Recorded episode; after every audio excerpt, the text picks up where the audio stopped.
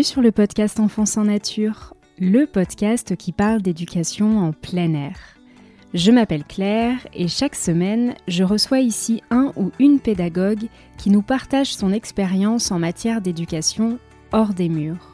Famille, professeurs des écoles, éducateurs, animatrices. Ces conversations ont pour but de transmettre et diffuser des pratiques diverses et variées qui tendent toutes vers un objectif permettre aux enfants de passer un maximum de temps en extérieur et plus particulièrement au contact de la nature. Si vous souhaitez soutenir le podcast, n'hésitez pas à laisser un avis ou 5 étoiles sur votre plateforme d'écoute et surtout, surtout, à le partager autour de vous pour disséminer les graines de l'éducation en plein air. Je vous souhaite une très belle écoute.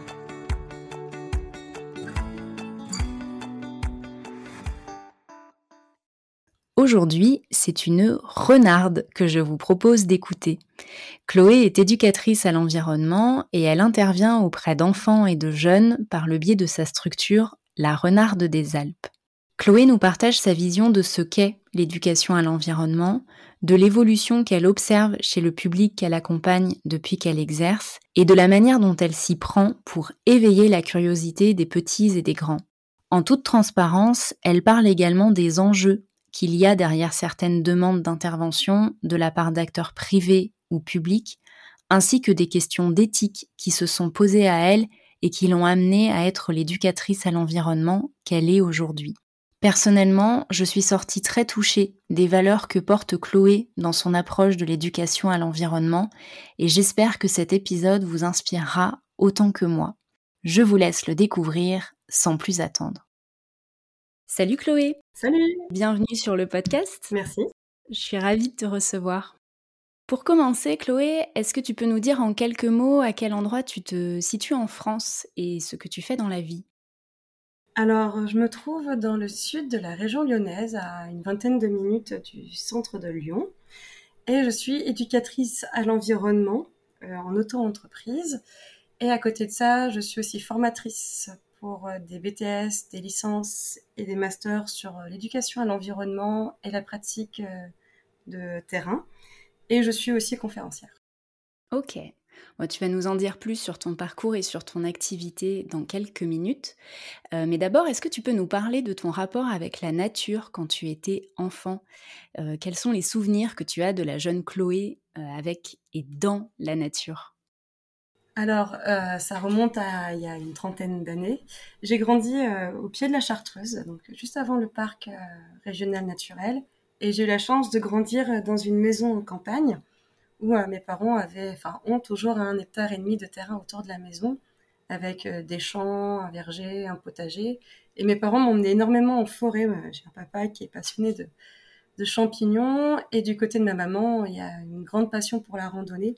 Donc mon enfance et mon adolescence, ça a été euh, bah, traverser les champs, aller dans les bois, faire de la randonnée en montagne, vraiment être tout le temps immergé en nature, ne serait-ce que pour aller à mon entraînement de basket. Euh, le village était à 2 km à pied, je traversais la forêt pour aller m'entraîner, donc j'ai toujours été vraiment immergée euh, dans cette pleine nature et c'est vraiment les souvenirs qui me viennent à chaque fois, c'est je me vois ramasser des girolles, aller voir une cascade, monter au sommet du granier ou du charmonçon. Et donc, ça t'a amené sûrement en grande partie à être aujourd'hui éducatrice à l'environnement. Quel a été ton parcours du coup pour euh, exercer cette activité? Alors j'ai fait euh, ce qu'on on appelait il y a 15 ans de ça le bac L. Donc j'ai fait euh, des études littéraires et je suis partie en socio-anthropologie sur Grenoble où je me suis plutôt spécialisée sur l'étude de tout ce qui est pratique musicale, tout ce qui est pratique un petit peu aussi euh, des peuples premiers, la sorcellerie, tout ce qui est chamanisme, etc. Et puis à la sortie de mes études, j'ai pas forcément trouvé d'emploi. Et puis là où je me situais, c'était pas forcément des profils comme le mien qu'on recherchait. Donc pendant trois années, j'ai fait beaucoup de petits boulots, beaucoup d'usines. Et derrière ça, j'ai fait un service civique qui m'a permis de, rejoindre l'Institut de l'engagement, qui m'a poussé à reprendre mes études. Donc j'ai fait un BTS GPN en deux ans euh, sur Vienne, euh, donc dans le nord de l'Isère. Et depuis, bah, je suis éducatrice à l'environnement. Je l'ai été pendant plusieurs années pour la Ligue de protection des oiseaux dans le Rhône. Et depuis septembre 2021, je le suis à mon propre compte. Et concrètement, ça signifie quoi pour toi éduquer à l'environnement? C'est vaste. Euh, ça comprend plusieurs euh, principes. Alors pour moi, il y a déjà une sensibilisation. Comme je suis en région euh, très urbanisée, public n'a pas forcément grandi ou n'est pas forcément au contact de ce qu'on appelle nature. Et donc l'idée, c'est déjà de faire prendre conscience que où qu'on se trouve, euh, les espèces vivantes, les milieux naturels, ben, ils sont là. On peut faire une sortie en centre-ville euh, et voir euh, des faucons pèlerins, tomber sur une friche avec des orchidées, enfin, et même des plantes toutes simples, hein, un simple magnolia planté en centre-ville ou une, un pissenlit dans, le pied d'un trottoir. Ce sont des choses auxquelles on peut sensibiliser le public. Ça, c'est une partie du travail. Puis après, il y a éduquer, qui pour moi prend vraiment du sens où l'idée c'est de faire connaître ce qui est autour de nous parce que déjà on ne protège que ce qu'on connaît et c'est euh, faire acquérir des connaissances et des savoirs et des pratiques qui peuvent contribuer bah, à la protection de ce qui est autour de nous, à sa diffusion de l'information et de la connaissance sur ces éléments-là, puis faire en sorte que oui, il y a un peu plus de respect envers le vivant de manière générale. Et du coup, l'éducation à l'environnement, ça se fait plutôt en intérieur ou en extérieur? Alors l'éducation à l'environnement, ça se fait partout. Euh, ça peut être euh, à une conférence dans une salle des fêtes, ça peut être une sortie dans une réserve naturelle sur un plateau du Vercors, ça peut être... Euh, enfin voilà, l'éducation à l'environnement, c'est à tout moment, en tout lieu.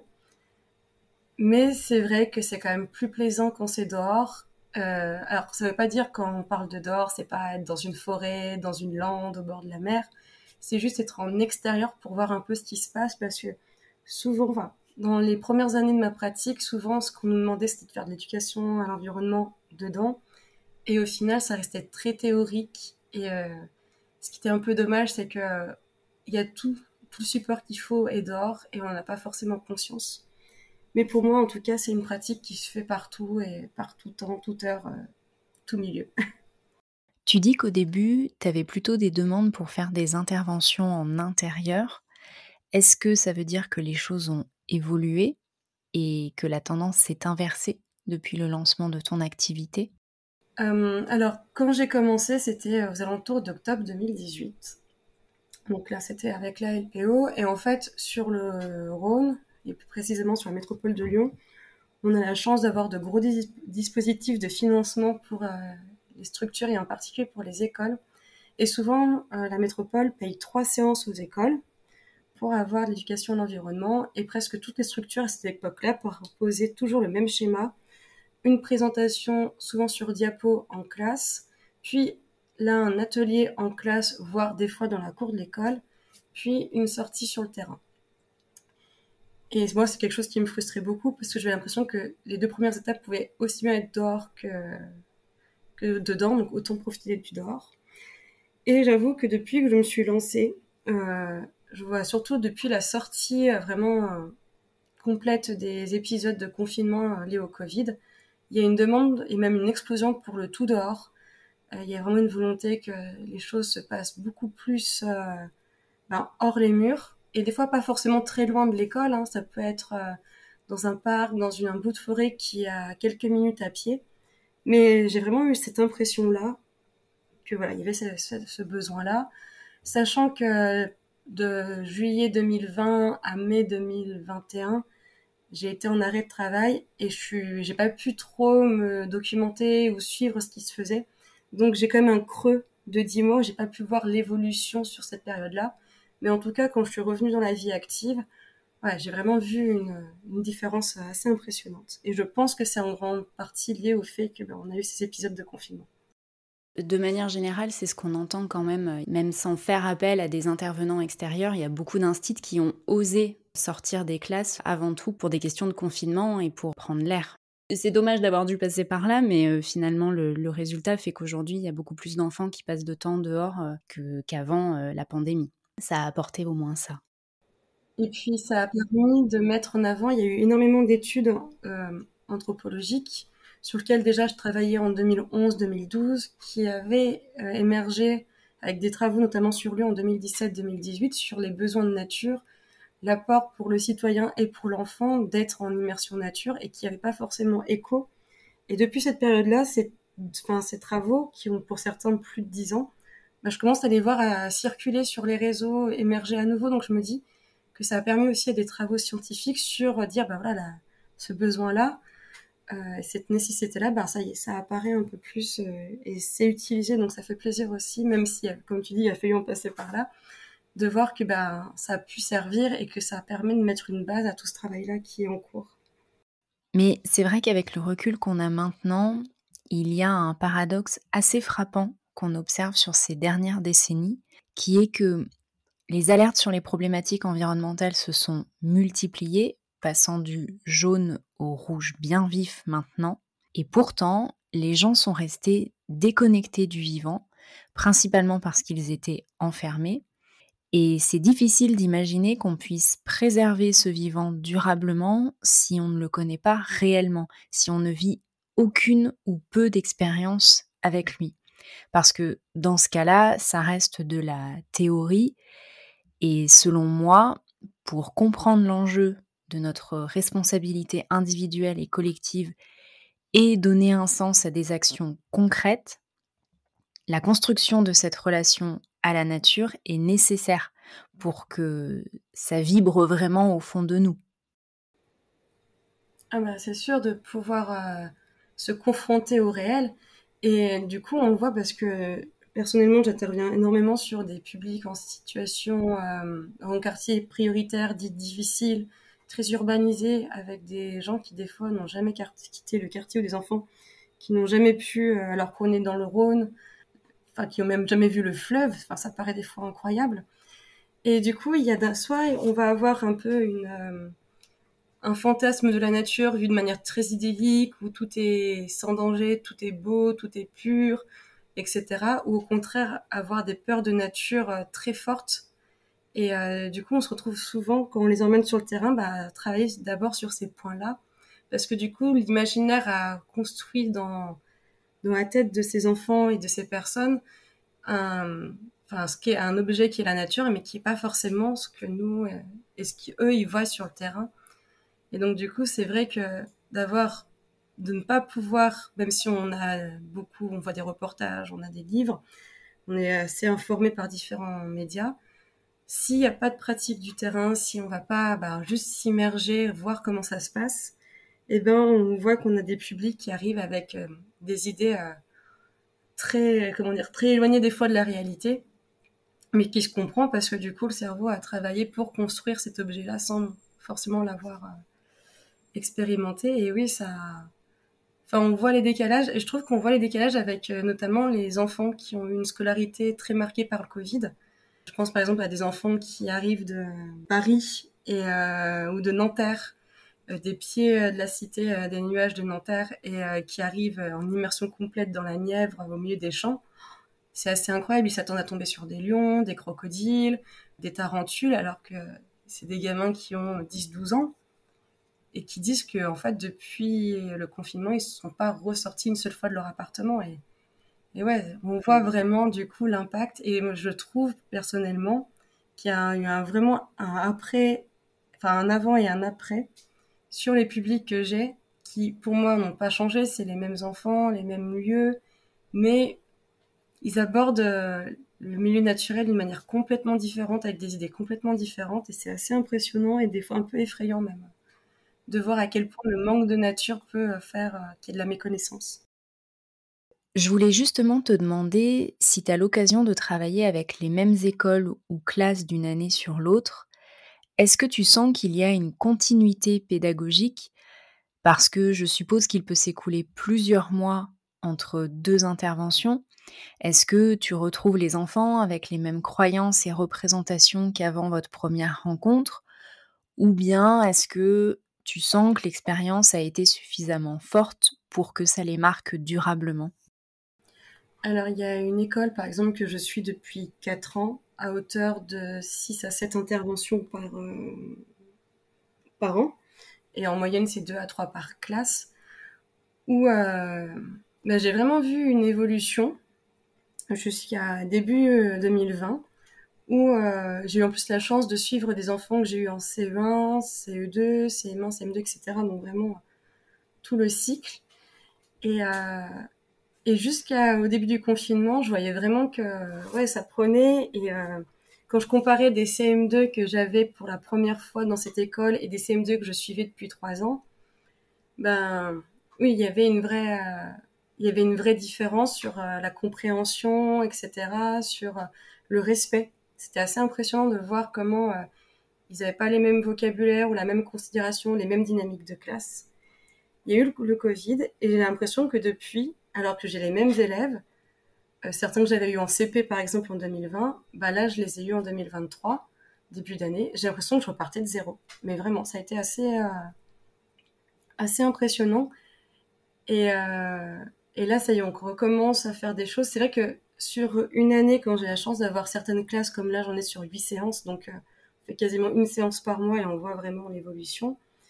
Euh, on voit vraiment plein de choses qui se passent, notamment sur euh, ne serait-ce que l'autonomisation des enfants qui ben, prennent plus d'initiatives, font plus par eux-mêmes, des enfants qui s'ouvrent.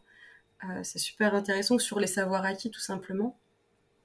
Mais c'est vrai que entre ce que j'ai connu avant cette période-là et après, euh, ouais, ça m'a beaucoup marqué. J'en parle souvent parce que vraiment, euh, je trouve que dans les comportements et dans même la manière d'acquérir le savoir, il y a eu beaucoup de différences. J'ai une classe notamment là qui sont en CM1, enfin qui étaient en CM1 parce que l'année scolaire est terminée, et euh, sur euh, le fait d'aller chercher de l'information par soi, euh, lire un document, c'était très compliqué. Vraiment, sentait qu'il manquait des étapes, ou même juste prendre le temps de se poser pour observer quelque chose, écouter le chant d'un oiseau, regarder une grenouille dans une mare, c'était beaucoup plus compliqué qu'à l'accoutumée. Alors, on a quand même encore peu de recul, même si maintenant ça commence à dater un petit peu, euh, cette période-là de Covid. Euh, je veux pas faire avec, euh, j'ai pas énormément, enfin, j'ai une quarantaine de classes sur l'année, et je me dis, il faut pas non plus en sortir tout de suite des faits, Peut-être que voilà, c'est euh, une exception, euh, mais je trouve que quand même il y a cette différence-là qui ressort. Est-ce que tu as eu l'occasion de demander aux professeurs des écoles s'il y avait un approfondissement des apprentissages qui est effectué entre chacune de tes interventions? Par exemple, des activités autour des thématiques que tu as proposées ou des lectures pour consolider ce qui a été vu avec toi? Ça va vraiment dépendre. J'ai des... Déjà, ça dépend, ben, quel est le biais de financement, enfin, quel est le moyen de financement, pardon. Par exemple, il y a des écoles où depuis 15 euh, ans, tous les ans, elles sont automatiquement financées des sessions d'animation, elles choisissent les structures, et euh, c'est un peu devenu une routine. Et là, c'est des endroits où ça me gêne et j'interviens plus parce que c'était l'animation, littéralement ce qu'on appelle du one-shot. On arrive, on fait notre animation, l'enseignant est dans la classe, il est là, des fois, euh, il suit des fois, il suit pas en fonction des profils. Et après, c'est jamais réinvesti. on a fait une animation sur euh, une demi-journée avec les enfants. On a parlé des chouettes ou des serpents, etc. Et ensuite, il n'y aura plus rien derrière.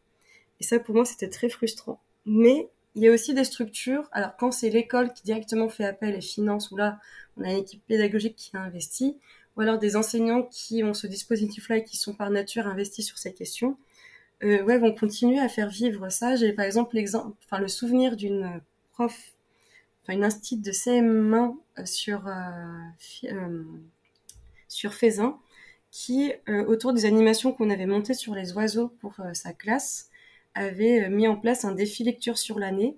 Et en fait, par rapport à mes interventions, avait créé des livres et des fiches lecture, et les enfants avaient leur défi lecture appuyé sur ces documents, faits par rapport aux interventions. Et elle avait commencé à faire des sorties dans le parc d'à côté seule pour aller observer les oiseaux. Et ça, c'est quelque chose qui commence à revenir de plus en plus des enseignants qui commencent à sortir seuls dans le parc d'à côté ou même des fois à prendre un bus et aller sur un espace euh, naturel avec euh, leurs élèves de leur propre initiative. Ce que je remarquais pas forcément au début. Je trouve que ça, ça s'est un peu multiplié. Mais c'est peut-être parce que aussi maintenant que je suis euh, mon propre patron, je peux me permettre de choisir les structures où je sens que l'intervention que je vais faire va avoir une vraie portée, ne va pas être juste un bien de consommation comme des fois j'avais l'impression euh, quand je travaillais euh, dans mes premières années. Alors là, tu soulèves un point, celui du financement, qui m'intrigue beaucoup, puisque si je comprends bien ce que tu dis, la posture et l'engagement des adultes qui entourent les groupes d'enfants auprès de qui tu interviens est différent selon le moyen par lequel ton intervention est financée. Je connais assez peu le sujet puisque, à titre personnel, j'interviens au sein d'une association que j'ai co-créée et la question des interventions en dehors de la structure ne s'est pas encore posée. Mais je sens que c'est un point important à soulever. Est-ce que tu peux nous en dire plus sur les différents financeurs qui existent et parler des différences que tu observes dans la manière dont les interventions s'organisent Bien sûr. Alors, ça va vraiment être euh, très, très variable d'un territoire et d'un, d'une Comcom, donc une communauté de communes ou d'une région à l'autre. Pour ma part, j'ai la chance, en région lyonnaise, il y a énormément de choses qui sont faites depuis plus de 20 ans. Euh, et qu'il euh, y a eu un changement politique ou pas, ces projets-là, ces financements-là ont toujours perduré de la même manière, voire augmenté. Donc ça, c'est assez chouette ce qui n'est pas le cas dans beaucoup de régions où trouver euh, ben, du financement pour intervenir sur ces questions-là, que ce soit pour ben, des éducateurs, des associations avec des, animateurs professionnels ou même des écoles qui veulent en bénéficier, ça peut être beaucoup plus, complexe. Sur la région lyonnaise, on a une multitude de financeurs. On a la, la métropole de Lyon qui finance énormément, que ce soit des écoles pour du grand public, euh, des centres pour personnes en situation de handicap. Euh, on va avoir les syndicats mixtes, donc tous ces organismes qui vont gérer euh, notamment euh, tout ce qui est bassin versant. Donc, par exemple, on a le SAGIRC sur la région lyonnaise qui gère tout ce qui est lié à la rivière Iseron. On a le SMIRIL qui gère tout ce qui est le, Rhône, ses îles et ses launes au sud de la métropole. ça peut être des écoles directement, ça peut être des mairies. pour ma part, je travaille surtout avec des organismes publics, privés, où ils vont financer mes interventions, mais où ce sera jamais le public de lui-même qui devra payer parce que je pars du principe que quand c'est euh, les élèves ou euh, les, ben, les, adultes qui doivent euh, payer une animation pour y participer, on va souvent avoir du public déjà captif, des gens qui sont déjà connaisseurs de la question qui ont envie de plus se renseigner. Et moi, ce qui m'intéresse, d'aller sur le public dit non captif, c'est toutes ces personnes-là qui n'ont pas forcément conscience de ces enjeux, de ces notions d'environnement, de nature, d'animaux, et d'aller un petit peu bah, leur apporter euh, par différentes entrées euh, des connaissances, des savoirs et des savoir-être dessus.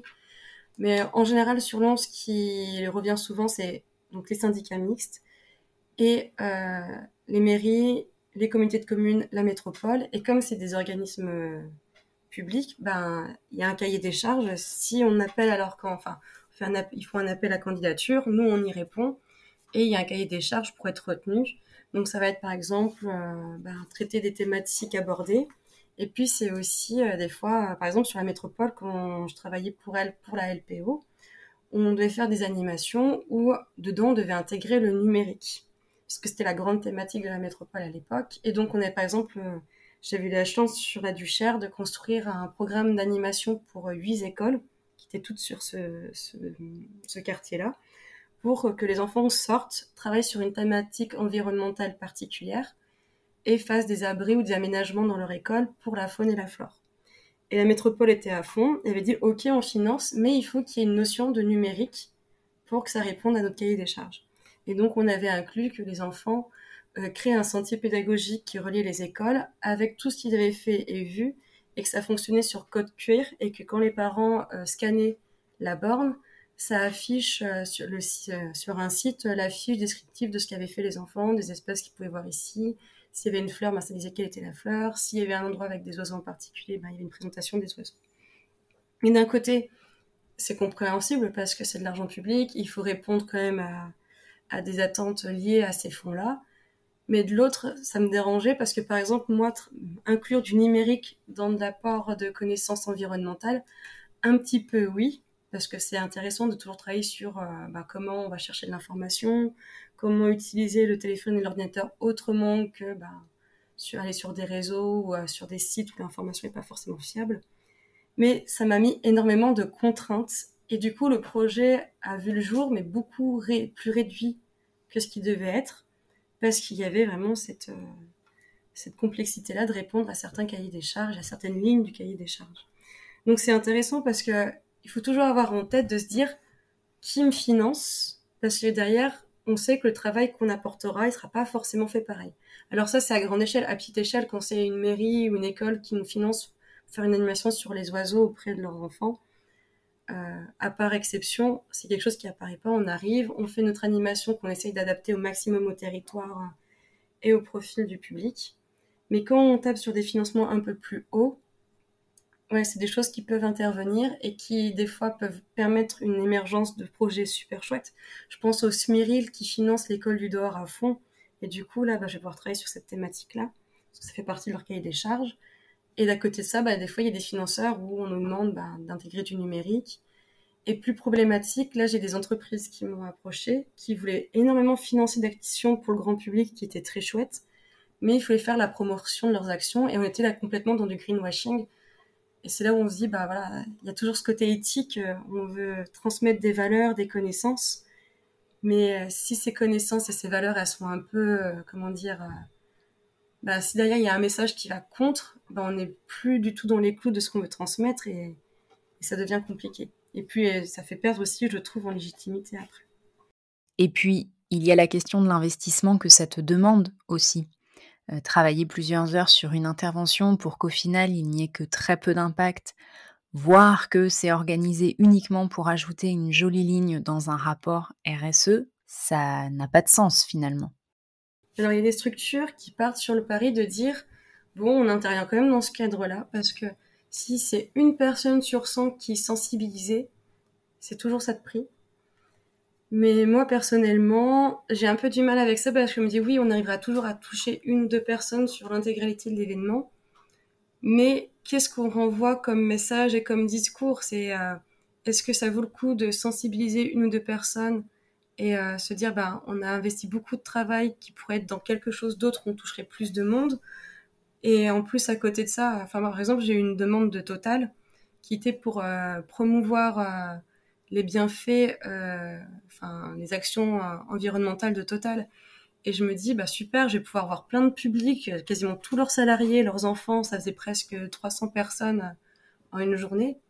Mais à côté de ça, est-ce que j'ai envie de dire, ah super, Total fait pour la, la biodiversité et l'environnement, alors que je sais que c'est complètement faux. Et du coup, de renforcer ce message complètement biaisé, est-ce que j'ai envie d'y participer Donc voilà, c'est toujours des questions là. Alors là, c'est très, comment dire, c'est très euh, archétype. Euh, enfin, prendre total, oui, tout de suite, on sait qu'il y a quelque chose qui ne va pas euh, quand on veut parler d'éducation de l'environnement. Mais des fois, c'est un petit peu plus pernicieux. J'ai eu des associations qui m'ont contacté et à la première lecture de ce qui était attendu, c'était très chouette. Et puis, je me rendais compte que derrière, bah, il y avait des approches un peu ésotériques, voire sectaires, des choses que... alors, moi, je j'ai pas du tout rien contre, enfin, j'ai rien contre le fait, chacun a sa croyance, etc.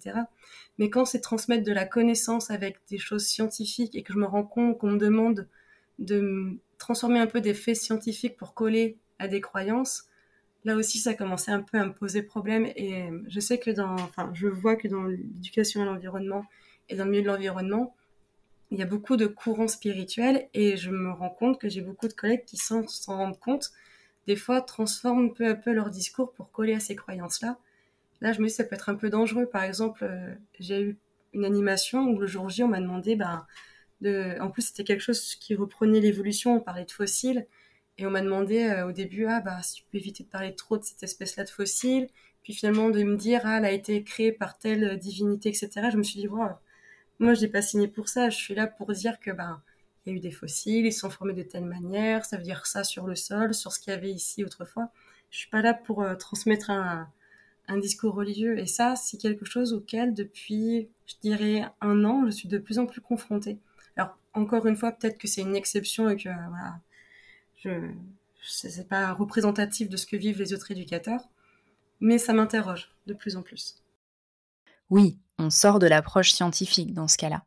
Et effectivement, d'un point de vue éthique, chacun se positionne comme il le sent et peut-être que pour certains éducateurs et éducatrices, ça ne posera pas de problème, mais je comprends les questions que ça soulève.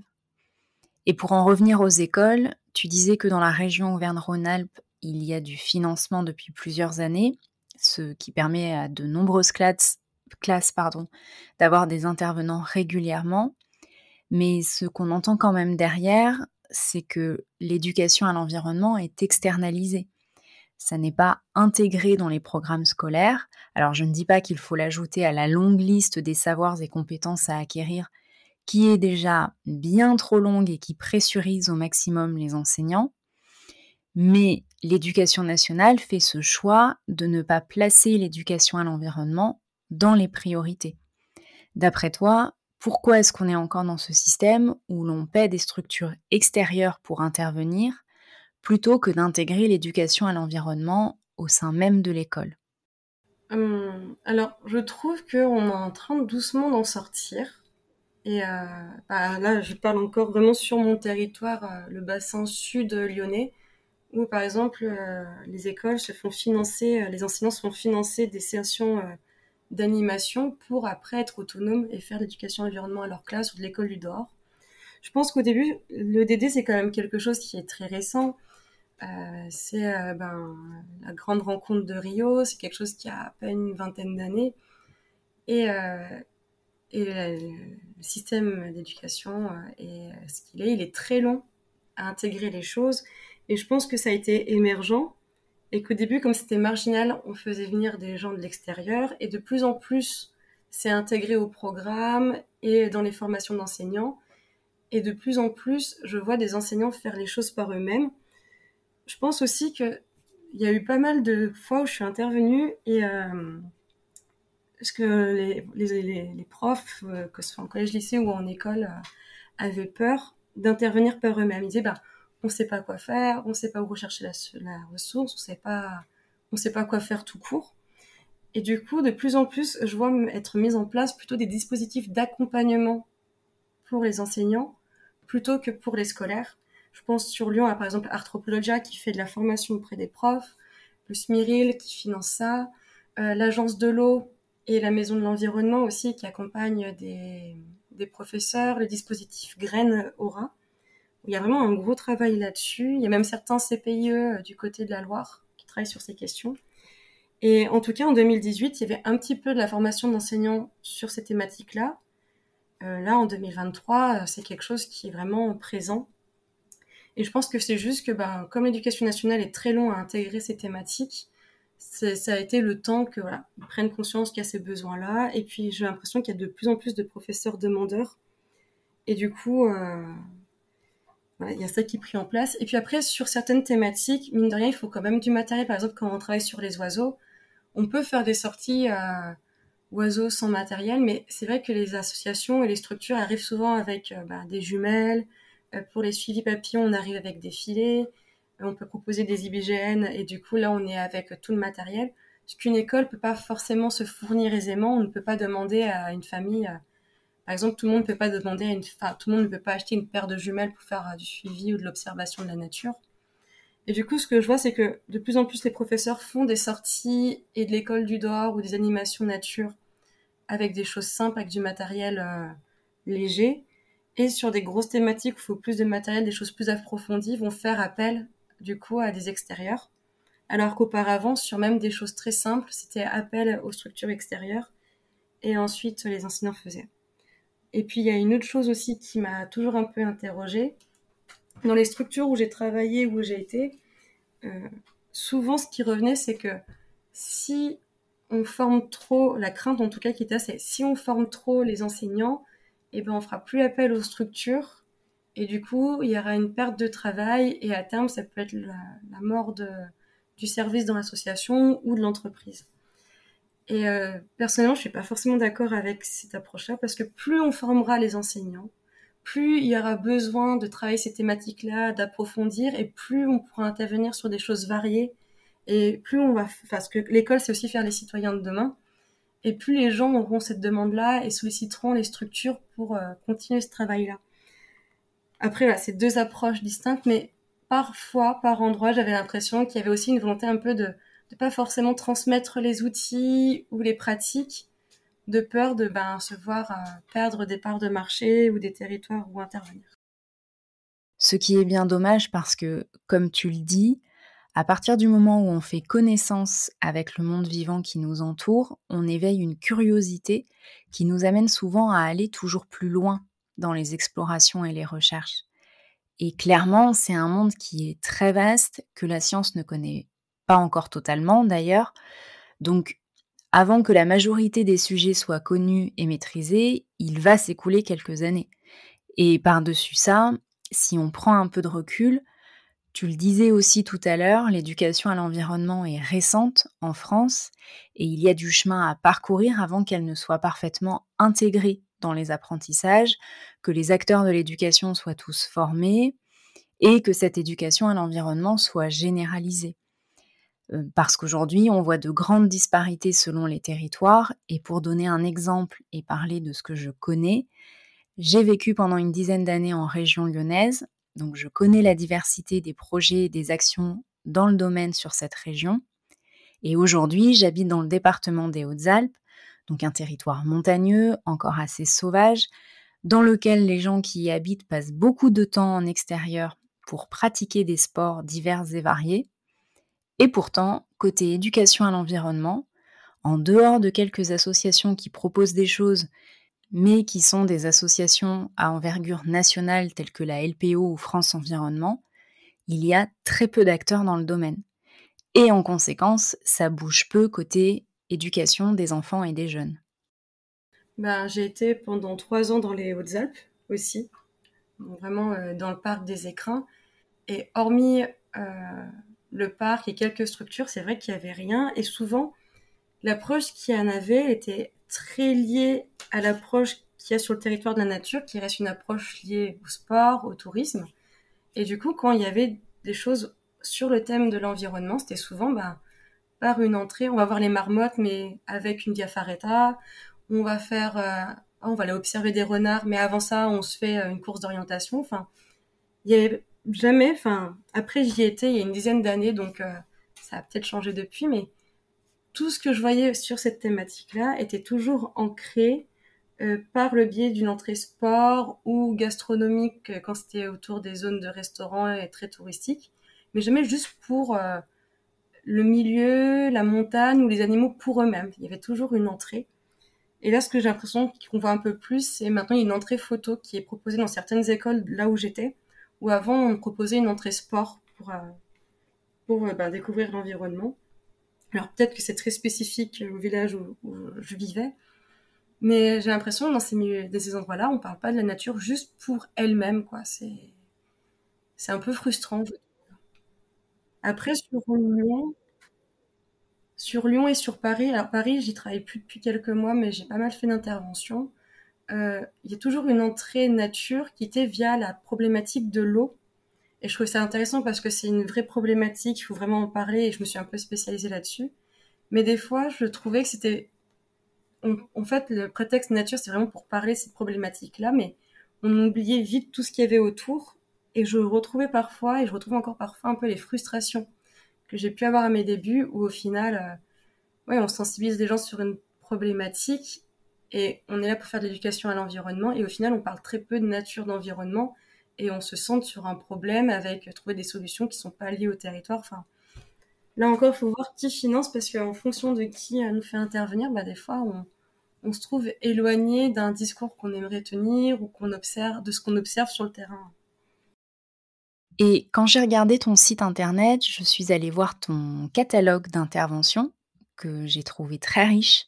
Les thématiques que tu proposes sont variées, elles impliquent différents environnements et tel que je le comprends, tu te déplaces régulièrement sur le territoire.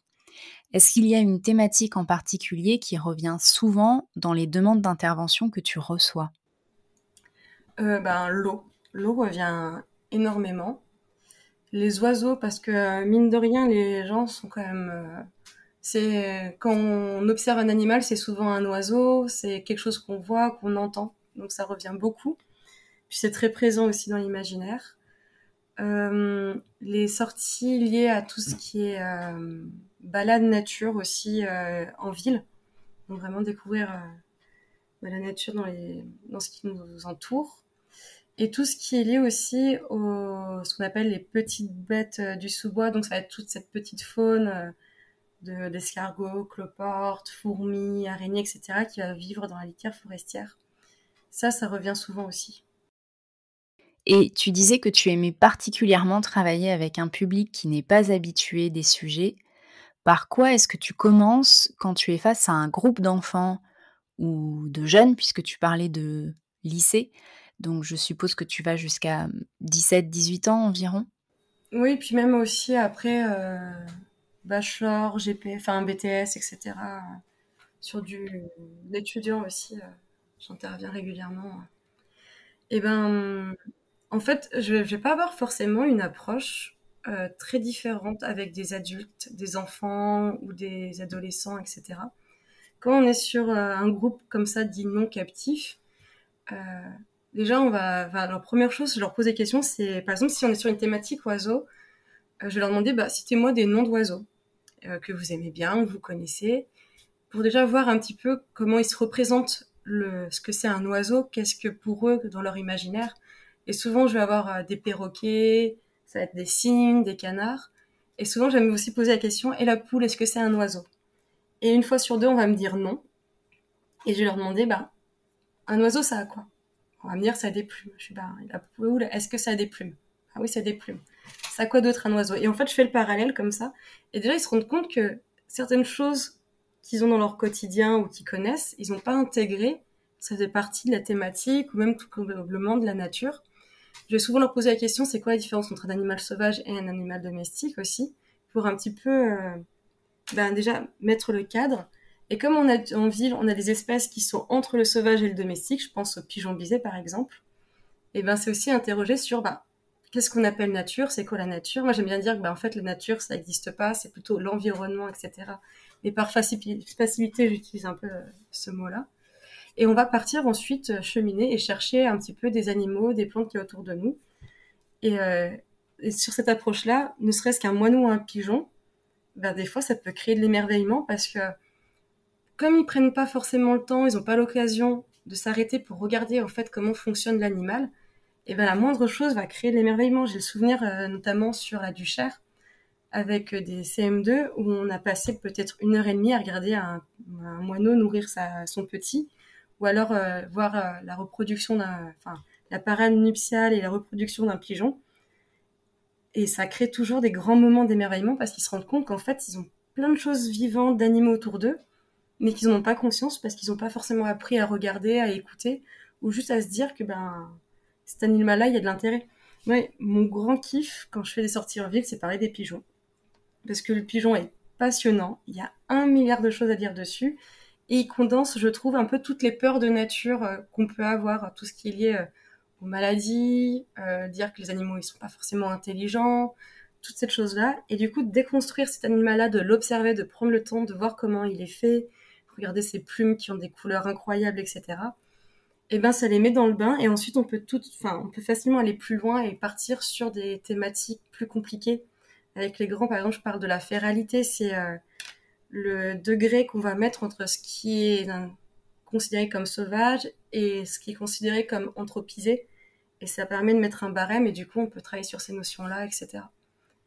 Et en général, ouais, mes, mes sessions commencent comme ça souvent. Et avec la tranche d'âge 12-17, est-ce que c'est facile de capter l'attention et de les amener à s'intéresser à l'environnement? Euh, Alors en fait, ça dépend par quelle entrée on a. Des fois, on va tomber sur des groupes qui sont déjà à fond nature. Puis il y en a où ça va vraiment pas leur parler. Et là, ce que j'aime bien, c'est entrer par des angles un petit peu inattendus. Euh, pour les ados, j'aime bien, par exemple, euh, parler de rap, de jeux vidéo, de films qui font partie de leur quotidien. Euh, par exemple, au parc de la Tête d'Or, on sortait avec un groupe, il y avait des corneilles, et les gamins se sont mis à faire fuir les corneilles, à courir derrière en disant que c'était des oiseaux de malheur, etc. Et là, je leur dis, mais vous vous rendez compte quand vous écoutez du Maître Gims dedans, il y a des corneilles, dans tel album, il y a tel corneille, enfin, ils chantent avec une corneille et tout. C'est ce que vous écoutez au quotidien, et là, vous leur faites peur. Et les gamins, je sais pas, ça a fait un, déclic dans leur tête, et après, ils disaient aux passants de ne pas faire peur aux corneilles, de pas les approcher, enfin, ça a complètement changé leur comportement en quelques secondes. Et je me dis, en fait, si ces enfants qui sont pas captifs à ça, on entre par une autre porte, qui est la musique, les jeux vidéo. Souvent, j'aime bien faire des, des parallèles entre Minecraft euh, et euh, le paysage, ou entre certains animaux et Final Fantasy, enfin bref, des références qui leur parlent. Bah, comme ils connaissent déjà, ils peuvent se raccrocher à ça Et du coup, ça permet de construire après la séance et aussi de, de les captiver parce que c'est quelque chose qui, fait écho et qu'ils connaissent déjà. C'est plus compliqué de partir de quelque chose qu'on ne connaît pas et de construire autour toute une représentation que là, il y a déjà un socle qui aide à faire ce travail-là. Pour accompagner au quotidien des jeunes âgés de 11 à 20 ans, je confirme que la meilleure manière d'échanger avec eux et de les emmener dans un monde, c'est d'abord d'entrer dans leur monde. C'est particulièrement frappant dans cette tranche d'âge parce qu'il y a une sorte de bulle qui se forme autour de ces jeunes, euh, qui, petit aparté, contrairement à ce qu'on peut parfois entendre, n'est pas qu'une conséquence de l'utilisation des écrans ou de l'enfermement, c'est quelque chose qui arrive à une période particulière liée à la maturation du cerveau. Il n'y a qu'à demander aux générations d'avant si elles n'étaient pas elles aussi dans leur bulle à cet âge-là. Mais finalement, pour n'importe qui, il est difficile de s'intéresser à quelque chose qui lui est complètement étranger, voire abstrait. Alors après, bien sûr que l'utilisation des écrans qui est faite aujourd'hui a tendance à couper encore plus les jeunes du monde extérieur, mais c'est le cas pour nous aussi. D'autant que euh, les écrans, pour moi, c'est pas antinomique d'une passion pour la nature ou d'un contact euh, à elle. Enfin, enfant, je passais des heures. Ma mère, des fois, elle me forçait euh, pendant les vacances d'été à sortir de la maison parce que je restais clouée devant la télé. Mais c'était plutôt sur des. Enfin, ça dépend de ce qu'on en fait. Moi, j'étais à fond sur Arte, tous les reportages sur la savane africaine, les films sur le bush australien. Enfin, c'est des trucs qui me fascinaient. Ou les jeux vidéo. Je parlais de Final Fantasy tout à l'heure. C'est une saga de jeux qui, pareil, a plus de 25 ans, qui est très ancienne. Et, euh, et dedans, il y a des animaux incroyables, il y a un bestiaire fantastique. Et ça m'a donné envie bah, de chercher dans mon quotidien un peu la même chose. Et du coup, pour moi, ça peut être, en fonction de comment on l'utilise, un vrai outil. Et c'est vrai que je rejoins plutôt sur l'idée de ces jeunes. Là, j'en ai eu sur des colos scientifiques cet été, par exemple, qui sont pas forcément à fond écran, mais vont rester chez eux, vont pas forcément sortir ou se mettre au contact de ce qui les entoure. Et pour moi, le problème, c'est pas forcément, comme tu dis, les écrans, c'est vraiment plus le fait de bah, cette non mise en contact, de pas de pas voir, de pas expérimenter. Et, du coup, euh, là où j'étais, on a pu créer des outils, on a fait euh, des entrées, on avait des ados qui étaient à fond de technologie, passionnés par les drones, les imprimantes 3D. Et on était sur un séjour biomimétisme où l'idée c'était que bah, oui, il crée avec l'imprimante 3D des principes biomimétiques, mais il faut observer la nature et être au contact. Or, il y en a beaucoup qui avaient peur des insectes, qui n'étaient pas fans des animaux. Et la première rentrée qu'on a eue, c'est travailler sur une approche Lego-technique, où ils ont observé la nature, ils ont recréé ce qu'ils observaient en Lego. Et au bout d'un moment, ils disaient, bah, on est trop dedans, on voit pas comment est fait la chose qu'on doit recréer, qui nous intéresse. Et d'eux-mêmes, ils ont commencé à sortir et petit à petit à partir seuls. Euh, on était entouré d'un grand champ et aller prendre des filets à papillons, commencer à faire la détermination eux-mêmes, alors que les premiers jours, ils étaient vraiment euh, flippés de rencontrer une sauterelle. Et donc, l'idée, c'est d'avoir ces points-là où par eux-mêmes, ils vont se passionner parce qu'ils connaissent déjà une, une base de ce qu'il y a. Et pour l'approfondir, bah, ça va les pousser à prendre l'initiative d'aller au contact de la nature. Je trouve que c'est super important de toujours avoir ce travail de euh, d'une part pour les plus grands euh, d'induction, donc c'est eux qui vont faire des hypothèses et qui vont expérimenter pour se rendre compte des choses, et de manière générale où il faut que ça émerge, qu'on fasse en sorte que ça émerge de la personne l'envie d'aller au contact de la nature, parce que si on arrive, qu'on impose un savoir, une pratique, par exemple sur un atelier, ouais, ils vont s'amuser euh, pendant un après-midi, mais ça va pas susciter l'envie de pousser les choses plus loin par eux-mêmes. Et du coup, je trouve que c'était super intéressant sur ces profils-là, justement des 12-17 ans qu'on a eu, euh, d'avoir cette approche où euh, toujours prendre quelque chose qu'ils connaissent, même éloigné de la thématique nature, et de les pousser ensuite dans cette direction. Mais je trouve ça vraiment génial. J'avais vu quelques-unes des photos de cette semaine-là que tu avais partagées sur Instagram et je trouve ça tellement ingénieux. Ça demande aux adultes d'être inventifs, mais moi, ça me donne envie de venir dans ton sac à dos. Merci.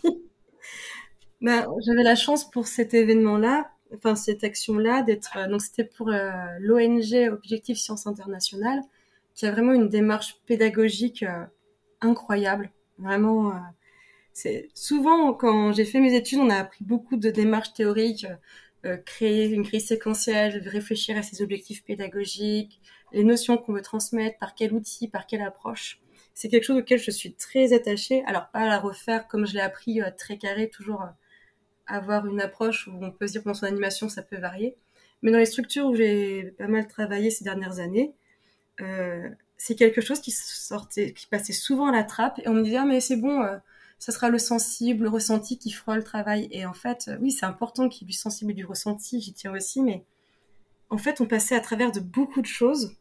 Et là avec cette structure qui a vraiment cette démarche là, on peut, on a pu aller super loin. Et sur ces questions il y avait des accompagnateurs moyenne de montagne qui étaient d'anciens ingénieurs et qui du coup ont vraiment pu développer ces notions là. Et euh, on s'est retrouvé pendant tout dix jours à créer ces jours, à réfléchir là-dessus. C'était passionnant parce que il y avait ce côté-là à dire, ben, nous, on est passionnés par euh, ces thématiques-là, mais si on les présente comme nous, on aimerait les présenter comme nous, ça nous toucherait, on va perdre notre public parce que, euh, par exemple, là, on, était, un groupe sur le biomimétisme et un groupe sur la paléontologie. Et les paléontologues là qui étaient avec nous, disaient, bah, si ça tenait qu'à nous, oui, on passerait une journée entière à taper sur des cailloux, mais les enfants, au bout de dix jours, taper sur des cailloux, voilà, c'est pas par ça qu'on va les intéresser, enfin pas tous en tout cas.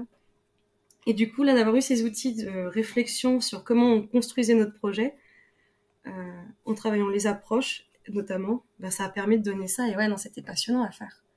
Et c'était d'autant plus passionnant que c'était un séjour tout nouveau. Donc, euh, on l'a testé, on a vu ce qui fonctionnait, on a vu ce qui fonctionnait pas. Sur la notion de Lego, on a vraiment vu la différence jusqu'à les 8-14 ans. Lego, il n'y a pas de souci. Partir de 15 ans, Lego, on sent que déjà c'est plus forcément leur truc, donc il a fallu trouver d'autres entrées. Donc là, on a travaillé sur du logiciel euh, numérique pour faire de la conception de fourmilières par imprimante 3D. Du coup, il a fallu faire de la détermination de fourmis, capturer des fourmis, euh, des inventaires d'habitat. Et euh, ces gamins qui étaient pour certains juste ouais, imprimante 3D à fond, ils sont retrouvés à, soulever des cailloux pour euh, chercher euh, bah, les fourmis, euh, les prédateurs des fourmis, donc aller attraper des scorpions. Enfin, c'était c'était incroyable. Et du coup, bah voilà, il y a des structures comme ça qui permettent de, qui mettent les moyens, qui permettent vraiment de faire des projets comme ça et qui pour moi ont vraiment sens. Et c'est pas toujours possible parce que ça demande du temps, ça demande de l'argent. Mais l'idéal, ce serait que chaque projet, même pour une seule animation, soit réfléchi en sens-là. Ça serait vraiment le, le rêve, mais souvent on se, retrouve confronté au terrain où on n'a pas forcément le temps, on n'a pas forcément les moyens. Il faut avoir les compétences et en fonction des projets, bah, c'est pas toujours possible c'est compliqué de trouver des gens qui les ont. Donc, euh, donc voilà, ça, ça c'est dans un monde parfait, tout se passerait comme ça à chaque fois. Ouais, c'est sûr.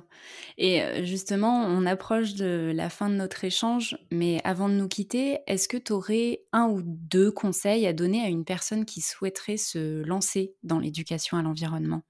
Alors, le premier, c'est que tout ce qui va être acquisition de savoir, connaissance des milieux, des espèces, quelle que soit la formation, euh, ça sera toujours par soi-même. Il y a énormément d'auto-formation dans ce milieu-là et il ne faut pas hésiter à se rapprocher des structures, des, des associations. Je pense euh, par exemple bah, sur euh, le Rhône, on a la LPO, on a Arthropologia, on a FNE, on a Sorti, on a le MNE 69. Enfin, on a. J'avais fait le calcul quand je m'étais lancée entre les entreprises, les associations, les indépendants. Juste sur la métropole de Lyon, on est plus de 142. Et ça, c'était en 2021. Je pense qu'on est encore beaucoup plus aujourd'hui. Et il y a énormément de choses qui sont faites pour se former et il faut pas avoir peur d'aller contacter les spécialistes, de prendre un ouvrage et partir déterminer, observer, se faire un week-end en montagne avec les jumelles. Enfin, faut vraiment être proactif. Et la deuxième chose, souvent, c'est euh, il faut pas hésiter à bouger. Moi, il y a quelque chose que j'ai beaucoup regretté, c'est que j'ai fait mon école, j'ai fait de l'animation nature, j'ai quitté ma, ma structure où j'étais donc la LPO, et en fait, je me suis rendu compte que j'avais jamais fait de séjour, de colo, et qu'en fait, les enfants, je connaissais très bien leur cycle, leurs besoins euh, sur le temps d'une animation, mais pas en dehors. Or, le gamin, il va pas être pareil à une animation en fonction de bah, comment il a passé sa nuit, qu'est-ce qu'il a mangé à midi, enfin, il y a plein, plein de facteurs. Et je me suis rendu compte qu'il me manquait vraiment ça pour bien travailler. Et du coup, j'ai fait une dizaine de centres où je suis partie entre 10 jours et un mois pour euh, faire de la vie quotidienne en plus de l'animation nature, pour vraiment comprendre c'était quoi bah, les besoins, le cycle de l'enfant. Et pour moi, en fait, dans ce métier-là, c'est essentiel. Donc vraiment, si on veut se lancer, déjà, le truc à faire, c'est être euh, bénévole ou faire euh, des contrats CE sur des colos ou avec des ACM ou travailler dans des structures, on fait de la vie quotidienne pour voir, bah, déjà, c'est quels sont les besoins d'un enfant, d'un ado, parce que je trouve que sans ça, après proposer des animations, ben, on tapera toujours un peu à côté. Et je suis vraiment plus contente de mon travail à l'heure actuelle, d'avoir eu cette expérience-là, parce que je me rends compte que mes outils maintenant sont beaucoup plus adaptés, euh, que mes séances, je les rythme mieux par rapport aux besoins des enfants, parce que j'avais pas conscience de tout ça avant. Je l'avais vu de manière théorique, euh, dans mes cours, dans les bouquins, en écoutant des podcasts, en regardant des vidéos. Mais sans l'avoir expérimenté, ben, c'est comme la nature. Euh, ben, c'est pas possible au final de, de vraiment savoir ce qu'il faut faire. Donc pour moi, ce serait vraiment les deux conseils, c'est apprendre la nature par soi euh, à fond et se faire accompagner de structures et vraiment faire euh, de la vie quotidienne, aller en colo et accompagner des gamins sur plusieurs jours pour voir où sont leurs besoins réels. Être dans le concret et la vraie vie, quoi. C'est ça. Complètement. Bon, et eh ben génial. Écoute, euh, Chloé, je suis vraiment heureuse d'avoir eu cet échange. Ton partage d'expérience est très riche et euh, inspirant. En plus, tu partages plein de choses sur, euh, sur ton compte Instagram, donc j'invite toutes les personnes qui nous écoutent à y faire un tour. Et puis, tu m'as partagé plusieurs ressources que je mettrai sur le site internet. Donc, si les personnes ont envie de te découvrir davantage, elles pourront aller voir ton site, toutes les sources que tu as proposées. Merci encore, Chloé, et puis à très bientôt. Eh bien, merci beaucoup à toi. Merci à toutes et à tous pour votre écoute. J'espère que cette discussion vous a plu et qu'elle éveille en vous une certaine curiosité pour l'éducation en plein air, voire même peut-être une envie de militer pour qu'elle se répande davantage. Pour en savoir plus sur mon invité du jour, je vous invite à vous rendre sur le site pédagogieduvivant.fr. Vous y trouverez toutes les infos à son sujet, ainsi que ses recommandations pour aller plus loin dans cette exploration. Si cet épisode vous a plu, n'hésitez pas à le partager autour de vous et à laisser un avis sur votre plateforme d'écoute. Cela m'aide beaucoup à développer davantage le podcast. Sur ce, je vous donne rendez-vous la semaine prochaine pour un nouvel épisode et n'oubliez pas, sortir, ça n'est que du kiff. Allez, ciao ciao, à bientôt.